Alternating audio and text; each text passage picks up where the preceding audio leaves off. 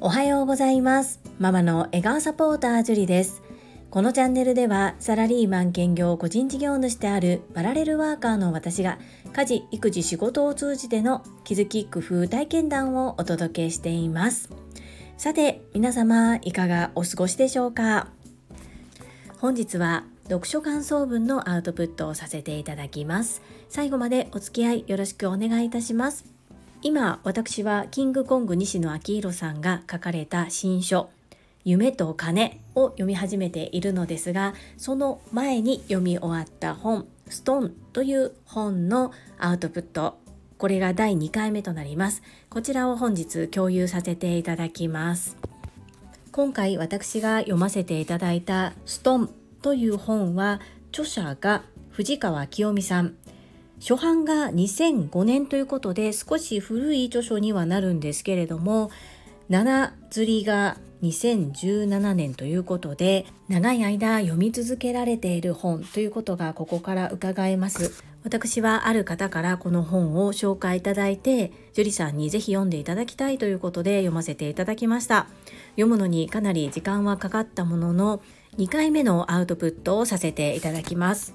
この本は著者の藤川清美さんが実際に今藤川さんが置かれているその現状の環境や自分の周りのことを考えると普通だったらありえないというようなことを潜在意識の力を借りてどんどんと叶えていくというようなことが書かれています。実際に具体的にどのように念じ続けたのかどのようなことが具体的に現実化できたのかということを詳しく書いておられる著書となっております。実際の具体例とその結果がかなり鮮明に書かれているので潜在意識っていうのは本当にあるんだなということを改めて改めて感じさせていただいております。よく占いを信じる信じないとか目に見えない部分のことをなかなか信じにくくてうさんくさいというふうに思ってしまう方もいらっしゃると思います。受け取り方は皆さんそれぞれでいいと思うのですが今回はこの本に書かれている後書きの部分にこの本全体のことをまとめているような表記が2箇所ありましたのでこちらを抜粋してご紹介をさせていただきます。まず1つ目、念じ続ければ願いは叶うということ。2つ目、夢を持とうということです。1つ目の念じ続ければ願いは叶う。この本を読んでくださった方が私のこれまで体験した潜在意識の力や教授性のエピソードをご覧になって面白そうな話ねとかそういえばこんなこと私も経験があると思ってくださったらとっても嬉しいと思います。私はこの方法で思いがけないような楽しい人生をつかみました。私の夢はまだ発展途上ですが、このノウハウを私と親しい同業者だけではなく、病んでいる人にも辛い思いでいる人にも何か新しい人生を送りたいと思っている人にもお伝えしたい。それが最大の夢となりました。自分の思いが自分の未来を決める。そのことを胸に刻んでいつも生き生きと過ごしてほしいのです。もう一度繰り返します。ちょっと考えてみてくださいね。念じ続ければ願いは叶う。そして2つ目です。夢を持とう。この世は努力でも勤勉でも学歴でも人脈でもないのだ。この世は夢を持った時、夢を持ち続けた時、その夢を実現させるためにいろんな働きかけをしてくれる。そんなシンクロニシティックな世界なのだ。夢を持とう。諦めないで夢を持ち続けよう。いかがでしょうか？この2つとても勇気と元気が出るお話ではないでしょうか？私もどちらかというと本当の自分のやりたい気持ちとは関係なく現状を見た時にあそんなのやっても無理だ届かない夢だと諦めがちなところがたくさんありました。この本を読んでやっぱり全て神様頼みっていうことではありませんが自分が念じ続けてゴールを決めることによって自分の人生を変えていくことができるというふうに思うことができました。なぜこのタイミングで私にこの本をご紹介してくださったのかっていうことがよくわかりました。読んでみて本当に良かったなというふうに思います。念じ続ければ願いは叶う。夢を持とう。諦めないで夢を持ち続けよう。私も実践してまいります。このやり方やもう少し詳しい事例を知りたいという方は是非この本手に取って読んでいただければなというふうに思います。さて全く読書習慣がなかった私ではございますが1日1分読書をするという習慣を今年からずっと続けております。そしてそのことにより丸3冊。今5月ですね。5月に入ったところで丸3冊の本を読み終えることができました。オーディブルでも聞いたりしていますのでもう少し冊数はあります。ですがまさか自分がこんなに本を読むことになるなんてというふうに思っています。苦手苦手と思っていましたが苦手なのではなくただ自分が避けているだけということにも気づけました。そして本から学べることっていうのはたくさんあるということも学ばせていただいております。苦手だし本なんて読めないそんな時間なんてないと言い訳ばかりしていた私が言うのはとてもとてもおかしな話ではあるんですけれども本読みたいな時間がないなと思っている方ぜひリスナーのゆうこれたかさんが教えてくださった習慣1日1分毎日読書を行う。1分というふうに決めてハードルをものすごく低くしていることで実際に読み始めると1分で終わることはありません。ですがものすごく忙しい時は本当に数分で終わってしまうこともあります。それでも習慣化するという意味ではほんの少しの時間でも少しずつ読み進めれば読書継続することができますし知識も入ってきます。2023年この1年で私は一体何冊読書することができるのでしょうか？自分でもとっても楽しみになってきました。是非皆様もこの読書習慣取り入れてみてはいかがでしょうか？しつこいようですが最後にもう一度繰り返しお伝えさせていただきます。念じれば願いは叶う。夢を持とう。諦めないで夢を持ち続けよう。以上本日はストンを読んでの読書感想文の共有をさせていただきました最後までお付き合いくださりありがとうございますそれでは本日もいただいたコメントを読ませていただきます第613回初刊久しぶりに家族で映画鑑賞コメント返信にお寄せいただいたメッセージですかおりさんからです。樹里さんおはようございます。スーパーマリオご家族で見に行かれたのですね。素敵な時間のシェアありがとうございます。先日一時帰ってきた映画好きの大学生の息子も見たいって言ってました。世代を超えてわかる気がします。子供ちゃんたちのニコニコ笑顔が想像できてほっこりしました。いつもありがとうございます。かわりさん、メッセージありがとうございます。大学生のご子息も見に行きたいとおっしゃっていたんですね。ぜひぜひです。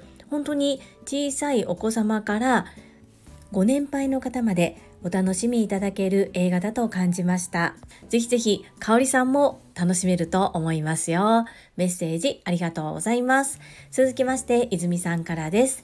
ジュリアーノ、おはようございます。レイトショーは子供たちが大喜びするやつ。家族で揃うのは子供たちが成長するにつれ頻度が減ってくるから貴重だよね。何歳になっても友情のお話はアニメといえど感極まります。日本のアニメが世界に認められるのがわかる。親は子供たちが仲良しなのが一番幸せだね。素敵なシェアをありがとう。イズミーナメッセージありがとうございます。そうですよね。家族4人で時間を合わすのも少しずつ難しくなってきています。そして私は子供を産んでから初めて映画館でドラえもんを見た時にもものすごく感動しました。日本が世界に誇れるアニメもっともっと広がるといいですね。いずみーなメッセージありがとうございます。続きまして西村和美さんからです樹里さんおはようございますスーパーマリオ見に行かれたんですね感想を聞いていたらいろいろなドラマがあるんですねゲームしない私も興味をそそられましたありがとうございますかずみんメッセージありがとうございます。はい、ゲームをされない方でも本当に楽しんでいただける内容だと思います。私もゲームしないんです。本当に小学校の頃にファミコンでスーパーマリオを少し触った程度です。メッセージありがとうございます。続きまして、レイコさんからです。ジュリさんおはようございます。まさしくマリオの映画見ようと計画中でした。一足先にみんなで見れたのですね。りんちゃんたちは大喜びしてましたか？ポップコーンも食べたのかしら？そこも気になりましたよ。私もゲーマーの息子と行ってきます。レイコさん、メッセージありがとうございます。レイコさんもご子息と言ってこられるんですね。そうなんです。りんちゃんは2人ペアで食べる大きさのポップコーンを1人で食べるのが好きなんですね。で、お腹がいっぱいになるので、いつも劇場の中では全部完食することができないんですけれどもそれでもポップコーンのカップを抱えてお家に持って帰ってきてそしてお家でとにかくそのカップのものを全てを自分で食べたいっていうね そういう思いがあるので食べきれないとしても私は横からつままないように気をつけていてペア用のポップコーンなので飲み物が2つついてくるんですね。なので1つは私がいただいて1つはりんちゃんが飲む。そんなスタイルがいつの間にか確立しております。なのでお兄ちゃんも真似をして同じような頼み方をしています。贅沢ですよね。でもそれが息子たちの映画での映画館での楽しみ方ということであればそれはそれとして受け入れたいなと思って頻繁に連れて行ってあげれるわけではないので行った時ぐらいは自分たちがやりたいことをやりきるっていうような感じにしています。ちょっと贅沢なんですけどもそこは受け入れております。れいこさんメッセージありがとうございます。続きましてスマイルコミュニケーション清水智恵さんからです。樹里さんこんにちは。耳障りの良い綺麗なお声にうっとり拝聴しました。我が家もマリオ見に行きたいと子供たちにリクエストされているので近々行ってこようと思います。清水智恵さんメッセージありがとうございます。初コメントですね。と泉さんのお友達の伊丹在住の方でいらっしゃいますよね。泉稲がインスタライブをコラボでされている時に参加させていただきました。その説はお世話になりありがとうございました。そして伊丹在住ということで私宝塚ですので隣町ということでとってもなんだか勝手に親近感が湧いておりますさらにちょっと文字漢字は違うんですけれどもスマイルコミュニケーションという屋号で活動されているということを配信内で聞かせていただきました。私の屋号もスマイル J ということで言葉に込めた意味は違うんですけれども発音が似ているのでなんか勝手に親近感湧いております。ともえさん、メッセージありがとうございます。とっても嬉しかったです。続きまして、たまみさんからです。樹里さん、こんにちは。マリオの映画、皆さんと同じく私も気になっておりました。面白かったんですね。クッパがピーチ姫のためにピアノを演奏するシーン、光景が目に浮かんで微笑ましいです。ただただ悪いやつだと思っていましたが、ピーチ姫に恋をしていたからいつもさらっていたのですね。なんだか愛おしくも思えちゃいます。レポートありがとうございます。たまみさん、メッセージありがとうございます。ぜひよかったら、たまみさんも見に行ってみてください。とっても楽しかったです。そうなんですよ。ピーチのことが大好きで愛してるんですよね。それでピーチ姫のことを思って歌うピアノっていうのが本当にもうずっとピーチピーチ言ってるんです。本当に 憎めないっていう感じです。そして本当にたまみさんがおっしゃるようにとっても愛おしかったです。ぜひぜひ見てみてください。メッセージありがとうございます。最後に石垣島のまみさんからです。樹里さんこんばんは、石まみです。ファミコンは私たち世代の革命なゲームだったよね。私もお年玉貯めて買いましたよ。クッパがピーチ姫をそんな風に愛していたとは私はゲームをやっているだけで全然そんなの知らなかったですちなみに私が他にハマっていたゲームはスパルタン X、ドンキーコング、マッピー、アイスクライマー、パックマン、あと一つ名前が思い出せない。マミピーメッセージありがとうございます。私は本当に真っ黒に日焼けして外遊びをするおてんば娘だったんですね。だからゲーム全く興味なかったんですけれどもファミコンだけはちょっとあまりにも周りにみんながハマっているので親にお願いをして親も一緒にやってました。そしてカセットはなんと一つしか持ってなかったんです。マリオしか持ってなくってそれ以外は特に興味関心持たなかったのでこうねマミピが書いてくださったのあまりよくわからないっていうような感じで申し訳ないんですけれどもそうなんです。クッパがこんなに PG のことを愛してたの？っていう感じ。ここがちょっと全然私の想像と違ってゲームをしてるだけだとただただ玉美さんも書いておられましたがさらっているだけのイメージですよねそしてピーチ姫のイメージもものすごくなんだろうなか弱くてこう王子様の出迎えを待っているようなイメージじゃないですかゲームの中では。でもねどちらかというとルパン三世の中に出てくる峰不二子みたいな感じです。かっこよかったです。本当にそういうところが実写と言いますかすごく面白い映画となっております。いやマミピーちょっとねマリオ見に行かないかもしれないんですけれども本当に後日 Amazon プライムとか地上波でやった際にはぜひ見ていただきたいなそんな風に思います。大人もとっても楽しめる映画でした。マミピメッセージありがとうございます。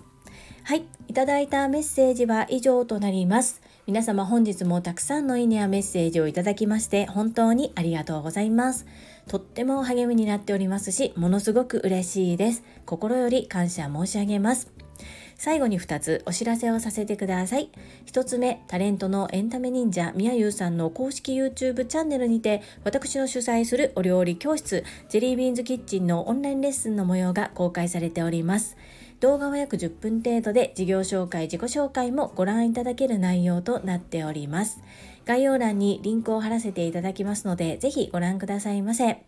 2つ目、100人チャレンジャー in 宝塚という YouTube チャンネルにて42人目でご紹介をいただきました。こちらは私がなぜパラレルワーカーという働き方をしているのかということがわかる約7分程度の動画となっております。こちらも概要欄にリンクを貼っておりますので、合わせてご覧いただけると嬉しいです。どうぞよろしくお願いいたします。それではまた明日お会いしましょう。素敵なゴールデンウィークをお過ごしください。ママの笑顔サポーター、ジュリでした。